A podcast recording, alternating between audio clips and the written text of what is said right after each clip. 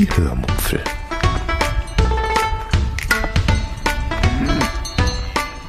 Aus dem Tagebuch einer Allgäuerin.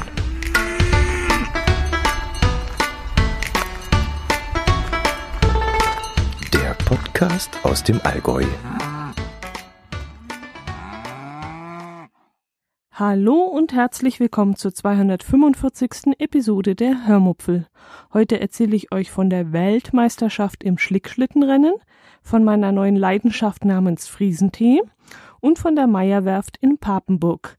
Außerdem gibt es wieder ein wenig Geocaching-Content. Viel Spaß beim Hören.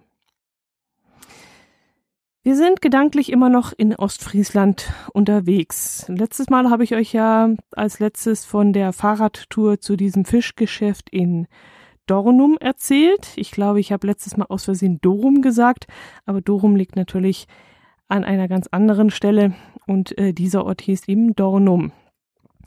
Jo, dann geht es heute mit der 35. Weltmeisterschaft im Schlickschlittenrennen weiter. Diese fand in Uplewart statt.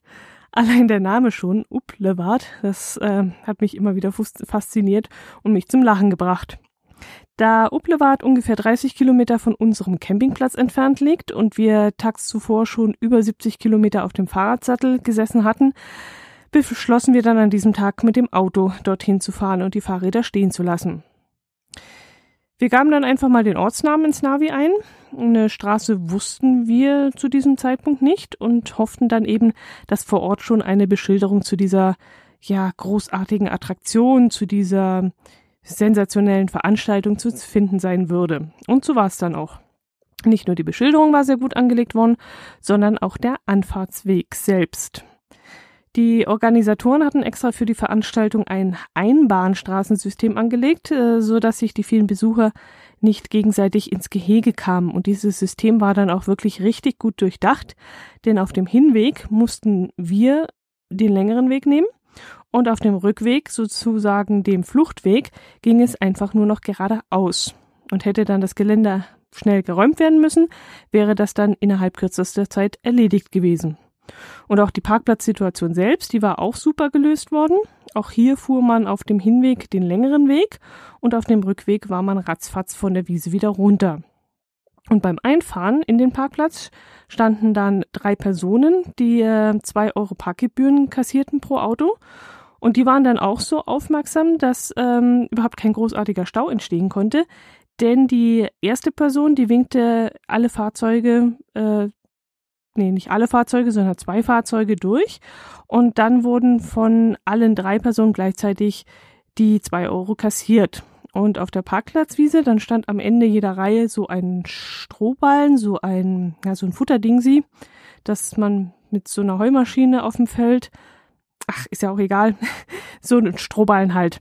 Und auf dem war eine Nummer gemalt worden, so dass man dann auch die Reihe, in der man sein Auto abgestellt hatte, schneller wiederfinden konnte. Ja, und ich war dann so fasziniert da auf meinem Beifahrersitz, ähm, wie toll das so alles organisiert worden war.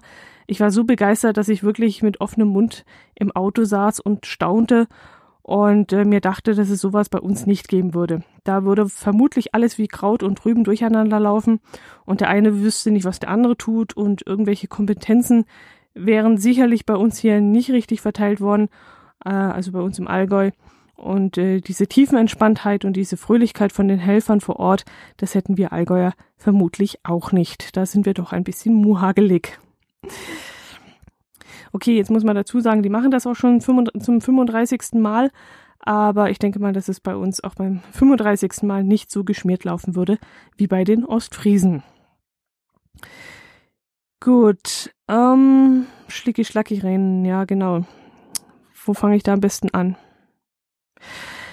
Das Schlickschlittenrennen findet äh, vor dem Deich statt, also im Watt, im Schlick vom Watt. Und die Schlitten sind etwa zwei Meter lang und vielleicht so 60 Zentimeter breit und sie liegen flach, also so brettartig auf dem Schlick auf. Und mit einem Bein kniet man dann auf so eine Art Bank. Mit dem anderen Bein schiebt man den, den Schlitten an. Und dabei muss man dann das Gewicht so auf dem Schlitten verlagern, dass er eben auf dem Watt aufliegt, ziemlich flach, damit eben ein Gleiten möglich ist. Und da scheint eben das Problem an der Sache zu liegen, denn viele drückten den Schlitten mit ihrem ganzen Gewicht hinten, wo sie saßen, wo sie so drauf kniebelten, drückten sie hinten runter und da war es dann eben aus mit dem Gleiten.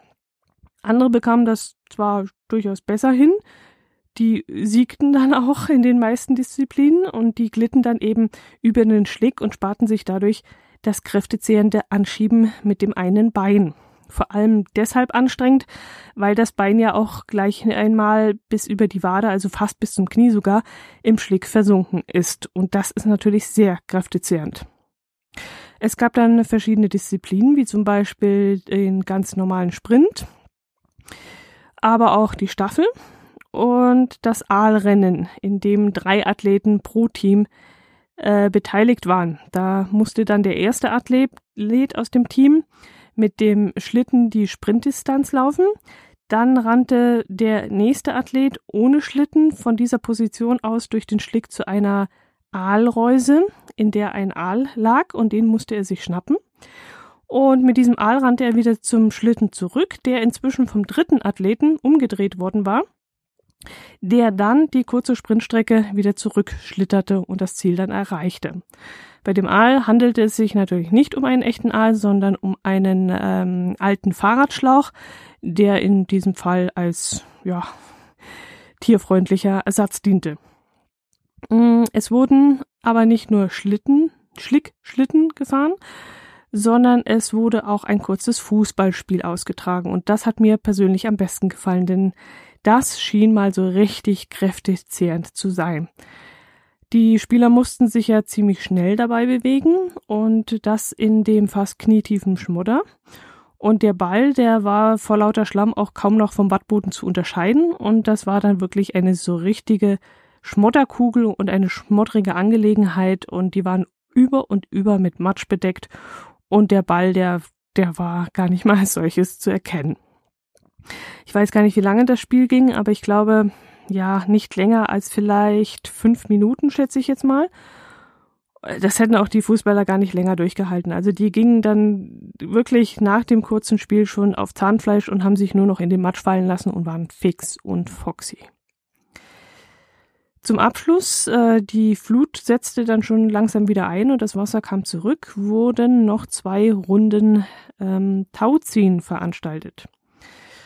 Dabei mussten dann je drei Athleten an einem Ende des Seils ziehen und da sie dann eben im tiefen Schlick kaum Halt gefunden haben, war das auch wieder eine sehr, sehr, sehr lustige Angelegenheit. Da fiel zum Beispiel der eine Athlet auf die Knie und versank daraufhin dann gleich mal bis zum Bauchnabel, ungewollt natürlich im Schlick. Und ein anderer landete dann flach auf dem Bauch und versuchte genau das Gegenteil, nämlich, nämlich sich dann irgendwie in den Matsch zu graben um nämlich nicht unfreiwillig über den Schlick zu, gezogen zu werden und drüber zu schlittern. Und es war dann wirklich eine sehr, sehr lustige und unterhaltsame Sache, die äh, Athleten dabei zuzusehen. Und sie gaben wirklich alles. Es war also nicht nur eine Spaßveranstaltung, naja, in erster Linie natürlich schon, aber man merkte auch, dass sie einen gewissen Biss haben und das Ding auch äh, gewinnen wollten. Wir waren ungefähr zweieinhalb Stunden dort und dann verließen wir das Gelände. Äh, an der Verlosung, die tolle Preise versprach, also es soll dann Flachbildschirm gegeben haben, Fernseher, Flach, ach, keine Ahnung was noch alles, ähm, haben wir dann nicht mehr teilgenommen. Dazu hätten wir nämlich noch eineinhalb Stunden warten müssen und dazu hatten wir keine Lust. Man hätte vor Ort zwar noch eine Fischsemmel vielleicht essen können oder eine Bratwurst oder so, aber wir wollten ja noch unbedingt nach, noch einmal zu probieren und schenken, um, äh, ja, nach Grezil, um dort ein Stück der fantastischen Ostfriesentorte zu essen, von der ich euch ja auch schon erzählt habe. Ach nee, ich habe euch von dem Laden erzählt, oder? Aber nicht von der Torte. Oder habe ich euch von der Torte erzählt? Ach, ich weiß es jetzt nicht mehr. Also, falls ich mich jetzt wiederhole, Entschuldigung, ich habe es jetzt nicht mehr so im Kopf. Aber die Ostfriesentorte ist auf jeden Fall eine weitere Erwähnung wert. Mm, die Ostfriesentorte ist eine Spezialität aus Ostfriesland und sie wird vor Ort auch gerne Ossitant, äh, Ossitante, Ossi-Torte genannt. Und das ist eine Torte mit äh, Biskuitboden, mit sehr viel Sahne und mit in Rum eingelegten Rosinen. Und die beste Ossi-Torte in Ostfriesland, die gibt es eben im Probieren und Schenken in Grezil. Und weil die so lecker ist, habe ich an diesem Tag gleich zwei davon verdrückt. Da wir ja wussten, dass wir nicht noch einmal nach Grezil kommen würden, war das sozusagen ein normales Stück, das ich gegessen habe und ein Abschiedsstück extra. Also wenn ihr dort mal hinkommt, probiert als allererstes mal diese Ostfriesentorte. Ähm, die Apfeltorte, die ist auch sehr, sehr lecker und äh, der Käsekuchen auch. Aber wie gesagt, die Ostfriesentorte toppt da alles. Und ähm, ja, wenn ihr das macht, dann sagt dem Typen dort, dass ihr den Tipp im Hörmupfel-Podcast gehört habt und ihr extra deshalb zu ihm gekommen seid. Das würde mich riesig freuen. Ähm, dann könnte ich euch noch von der Ostfriesentee, von der Ostfriesentee-Sache erzählen. Genau. Ähm, in der letzten Episode habe ich euch doch davon erzählt, dass ich Schwarztee nicht mag.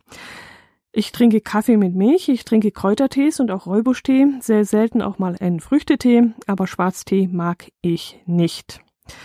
Doch hier in Ostfriesland habe ich dann in einer kleinen Teestube in Norddeich einfach mal damit angefangen, Schwarztee zu trinken. Genauer gesagt eine typische Ostfriesentee-Mischung.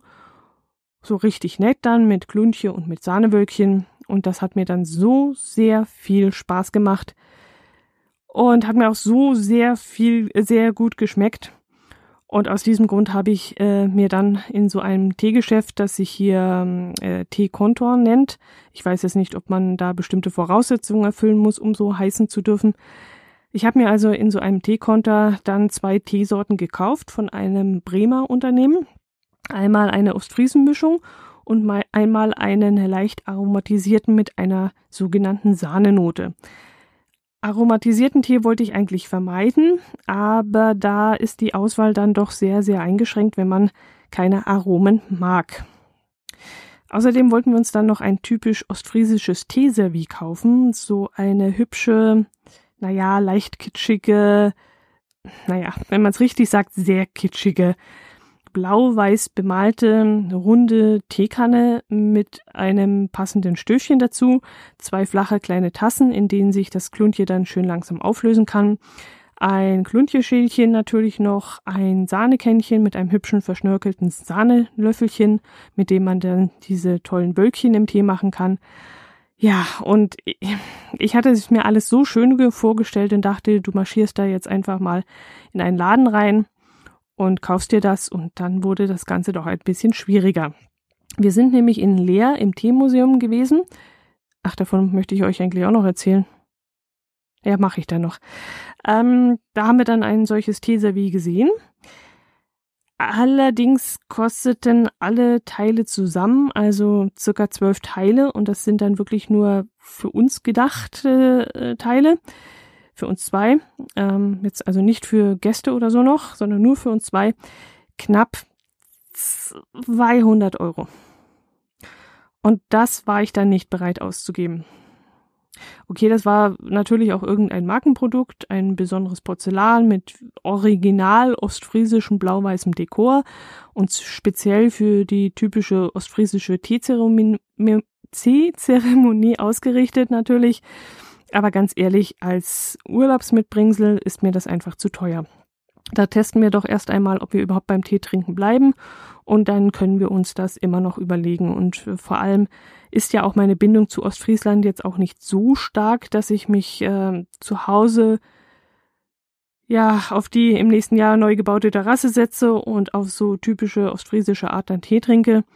Da bin ich dann gefühlsmäßig doch näher an der Ostsee ran, dran als an der Nordsee. Hm, ich werde dann nächstes Jahr meinen tollen Leuchtturm im Garten aufstellen. Eventuell legen wir uns auch noch eine Windmühle zu, hatte ich so überlegt. Aber das ostfriesische Teeservie steht vermutlich dann irgendwann ab einem gewissen Zeitpunkt einfach nur noch im Schrank und nicht mehr auf dem Tisch und das will ich eben vermeiden. Vielleicht, ich muss mal gucken, in letzter Zeit schmeißt Amazon nicht mehr allzu viele äh, Affiliate-Link-Zugaben äh, raus. Also es, werden, es wird nicht mehr so viel eingekauft über Amazon, über meinen Amazon Affiliate Link. Ich hatte dann die Hoffnung, dass ich mir vielleicht da etwas zusammensparen kann und dann über Amazon äh, irgendwann so ein Teaser wie kaufen kann. Aber auf Amazon habe ich gar nichts dergleichen gefunden. Ja, leider. Gut, bleibe ich gleich beim Tee. Wir waren an einem Tag noch in Leer, um dort ins Teemuseum zu gehen. Vorher haben wir aber noch ein paar Caches gemacht. Ähm, ein Freund hatte uns gesagt, dass im nächsten Heft des Geocaching-Magazins das Thema Ostfriesland behandelt werden würde und hat uns dann freundlicherweise vorab ein paar Fotos geschickt, da das Heft zu diesem Zeitpunkt eben noch nicht im Handel erhältlich war, sondern nur als Abo. Und die im Heft genannten Caches haben wir dann auch aufgesucht. Das waren einmal Volles Rohr 2 und 3. Wobei wir bei Nummer drei die zweite Station nicht gefunden haben und dann war für uns leider Schluss. Dann noch den Tante Emma Laden, der sehr süß gemacht war. Das Rohrlabyrinth und das Meisenheim. Außerdem sind wir dann noch auf dem Weg zum Teemuseum an einem Virtual Reward namens Ostfriesentee vorbeigekommen.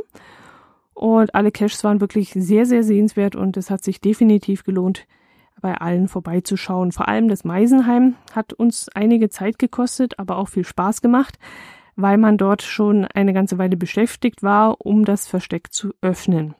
Wir haben dann dort auch ein paar Geocacher getroffen, mit denen wir dann uns die Arbeit vor Ort geteilt haben. Ähm, und es war wirklich sehr lustig. Ja, der Virtual Cache in Leer, der war auch sehr nett. Äh, der war vor dem Bünding-Tee-Museum. Dort stand eine Bronzestatue und die hatte eine Teetasse in der Hand. Und auf diese Teetasse sollte man dann einen Zettel mit seinem Cache-Namen stellen und davor, äh, davon dann ein Foto machen. Das fand ich an sich eine sehr nette Idee.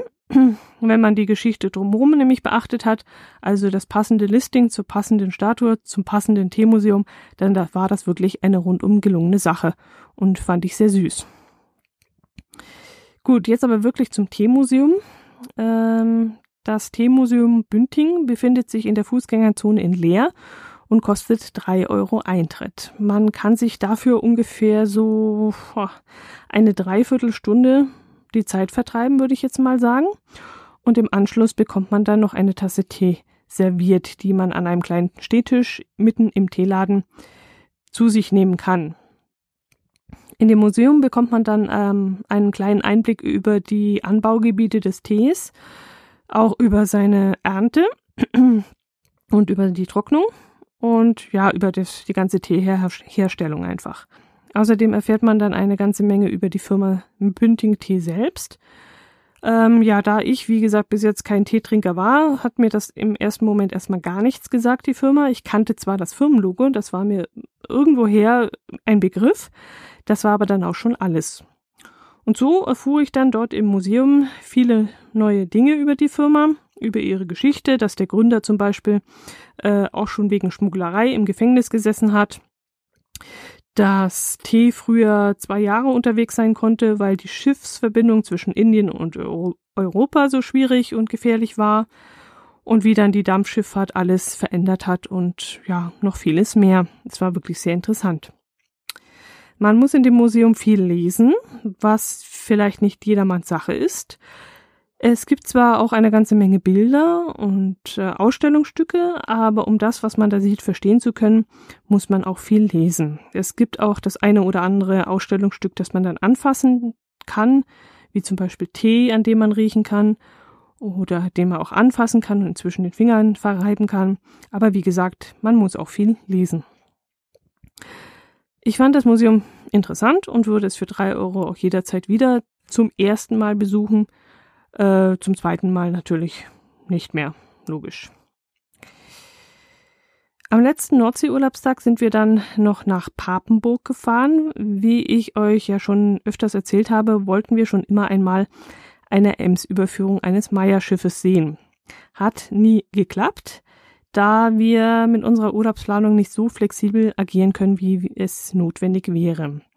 Inzwischen haben wir nämlich gelernt, dass die ganze Zeitplanung sehr wetterabhängig beziehungsweise sehr windabhängig ist. Da nämlich der Emskanal sehr eng ist und die Schiffe sehr breit sind und vor allem wegen ihrer Höhe auch sehr windanfällig sind, darf so gut wie kein Wind herrschen, wenn die Schiffe überführt werden. Und das geht eben dann nur relativ kurzfristig zu entscheiden. Vor Ort gibt es dann einen Wohnwagenstellplatz bzw. Wohnmobilstellplatz, auf dem die Urlauber teils schon Wochen vorher ihren Stellplatz beziehen, nur um auf diesen besonderen Tag zu warten, wenn das Schiff vom Dock gelassen wird und eben in den Kanal einbiegt. Und ja, sowas kann dann vermutlich nur Rentner machen oder vielleicht hm, ja Menschen, die nur zwei Stunden von Papenburg entfernt wohnen. Die können da sicherlich kurzfristig mal entscheiden, aber wir leider nicht. Wir hatten allerdings trotzdem Glück im Unglück. Wir sahen zwar an dem Tag keine Ausschiffung, aber wir sahen die Aida Nova noch äh, im Trockendock liegen. Einen Tag später wurde sie dann ausgedockt und dann wäre nämlich diese riesige Halle komplett leer gewesen und wir hätten diese ja gigantische Baustelle eben ohne diesem Schiff gesehen und das wäre dann ziemlich langweilig gewesen, denke ich. Für die Führung zahlten wir dann 13,50 Euro pro Person. Wir mussten dazu in Papenburg am Rathaus zur Touristeninformation gehen, die sich dort auf einem alten Schiff befindet, das in einem Kanal liegt. Da wir die Tickets ein paar Tage vorher online reserviert hatten, bekamen wir auch noch welche. Ansonsten wären wir dann zu diesem Zeitpunkt vor einem ausverkauften Ticketcenter gestanden. Also man muss sich wirklich vorher um Tickets bemühen. Geparkt hatten wir dann auf einem benachbarten Parkplatz, auf dem man aber leider nur zwei Stunden mit Parkscheibe stehen kann. Wenn man also an der Führung teilnehmen möchte, muss man dann umparken, denn äh, die Führung dauert ja länger. Für einen kleinen Stadtpummel reichen die zwei Stunden Parkzeit sicherlich aus und auch für ein Mittagessen in einem der vielen Restaurants und Imbisse, die es dort gibt, in dem doch recht schnuckeligen Zentrum von Papenburg, reicht das auch. Aber für die Führung, die ja, circa zweieinhalb, drei Stunden vielleicht dauert, sollte man sich einen anderen Parkplatz suchen. Mmh. Ein paar Meter von der Touristeninformation gibt es dann diesen sogenannten Kiosk, neben dem eine Bushaltestelle zu finden ist und dort wird man dann von einem Bus der Meierwerft abgeholt und mit dem Bus fährt man dann circa, keine Ahnung, acht Minuten waren das vielleicht, zur Meierwerft hinaus. Und während der Fahrt werden einem dann schon, ähm, schon ein paar Daten und Fakten um die Ohren gehauen und da bekommt man dann schon mal einen Eindruck, einen sehr deutlichen Eindruck, was einen die nächsten zwei, zweieinhalb Stunden so erwartet. Mm, man wird dann im Bus auch gleich mal äh, ja ziemlich deutlich zurechtgewiesen, dass man im Bus nichts essen darf und ja, dass die Zeit vor Ort knapp sein wird und man die Karte fürs Gespin Gewinnspielen am besten gleich ausfüllt, damit man sie dann vor Ort nur noch in den Kasten im Merchandising-Shop einschmeißen muss. Ja, ähm, Gewinnspiel mit dem Ticket bekommt man eben so eine Karte, wo man dann eine Schiffsreise gewinnen kann und äh, muss man irgendeine ganz einfache Frage beantworten. Und äh, ja, wie gesagt, den Tipp, es gleich auszufüllen und später nur noch reinzuschmeißen, weil die Zeit vor Ort ziemlich eng gesteckt sein wird.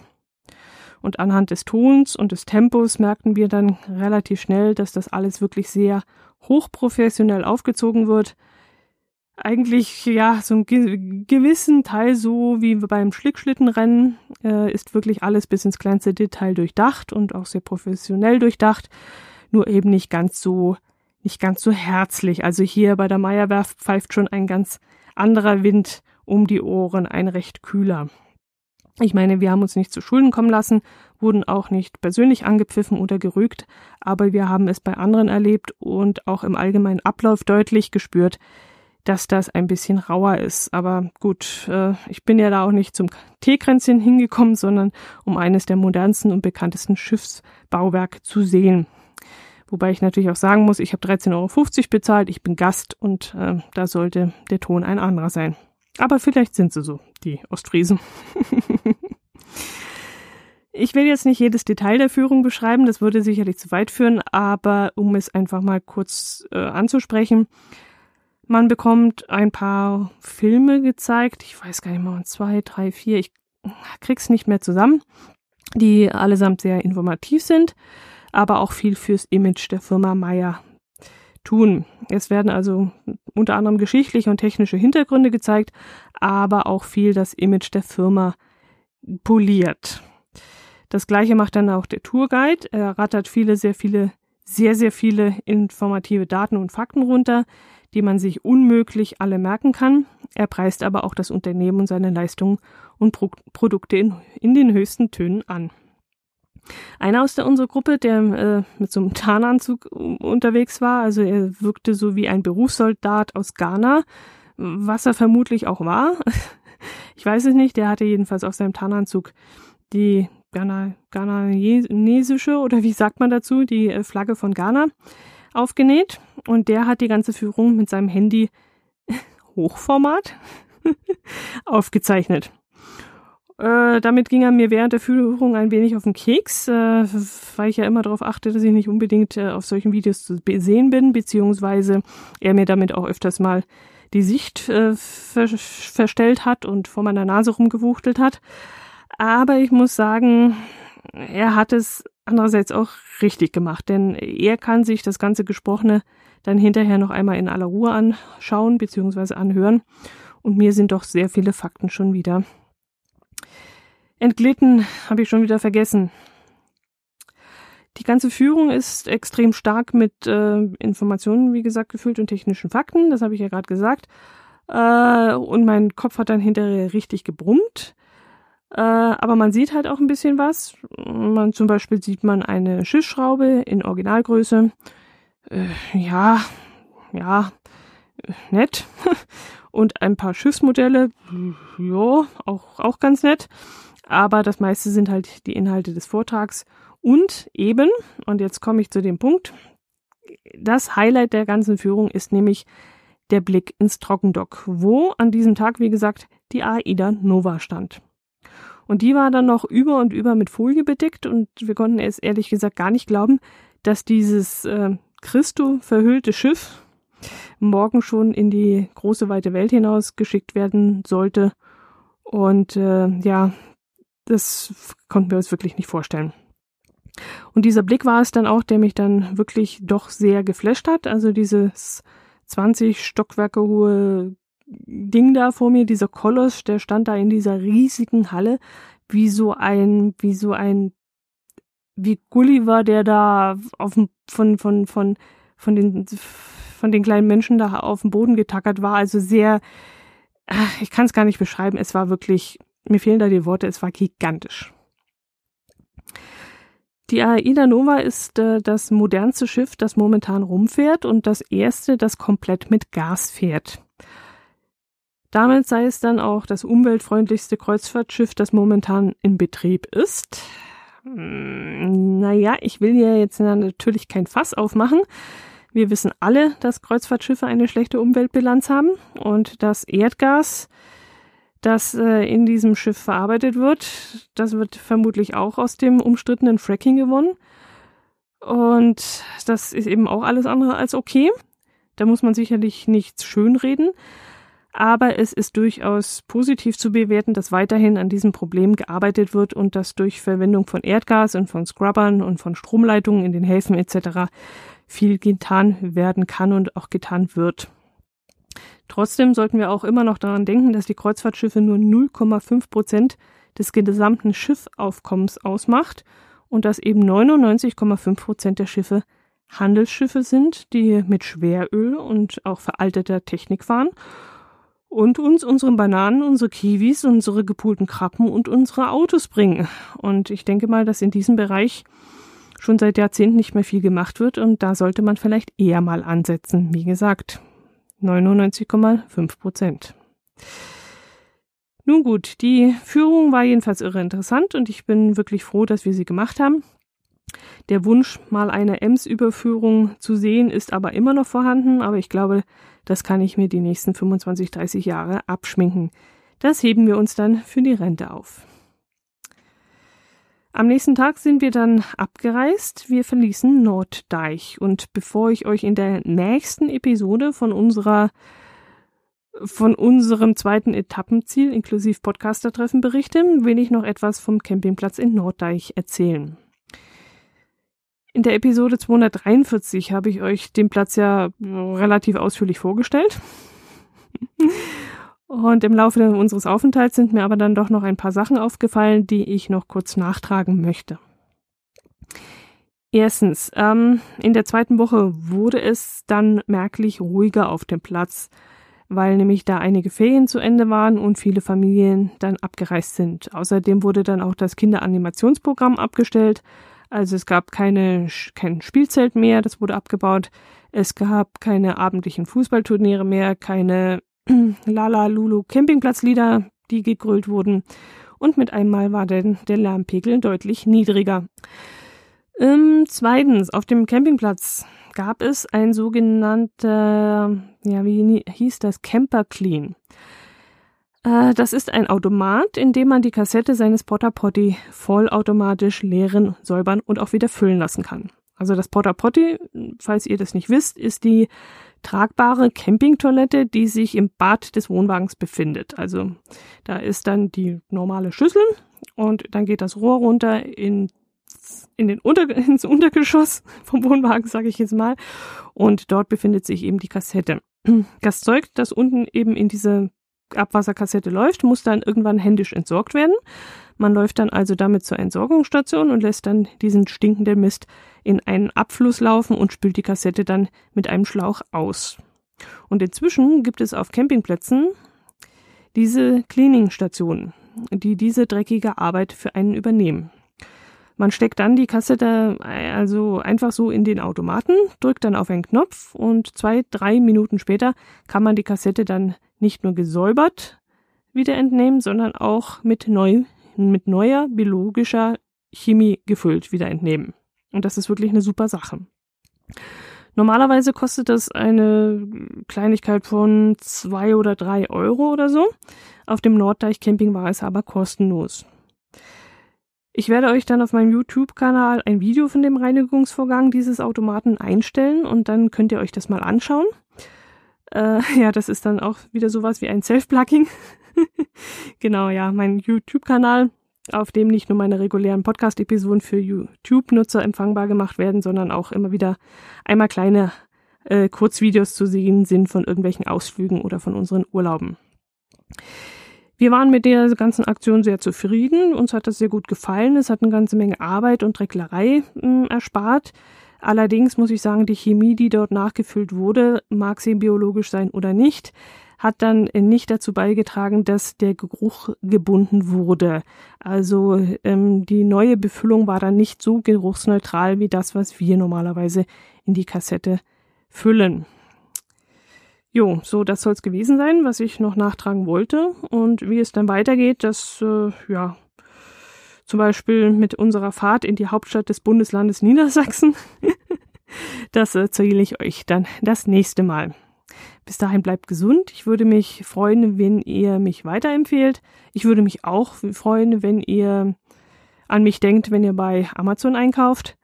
Ähm, vielleicht kann ich mir dann ja doch irgendwann das ostfriesische Teeservie leisten. Oder ihr habt vielleicht noch eins rumstehen, das ihr nicht mehr gebrauchen könnt, äh, das ihr nicht mehr nutzt, äh, das einfach irgendwo in den Kisten steht. Dann würde ich mich natürlich auch riesig freuen, wenn ihr da an mich denkt. Gut, das soll es gewesen sein. Macht es gut. Bis zum nächsten Mal. Ich freue mich auf euch. Servus.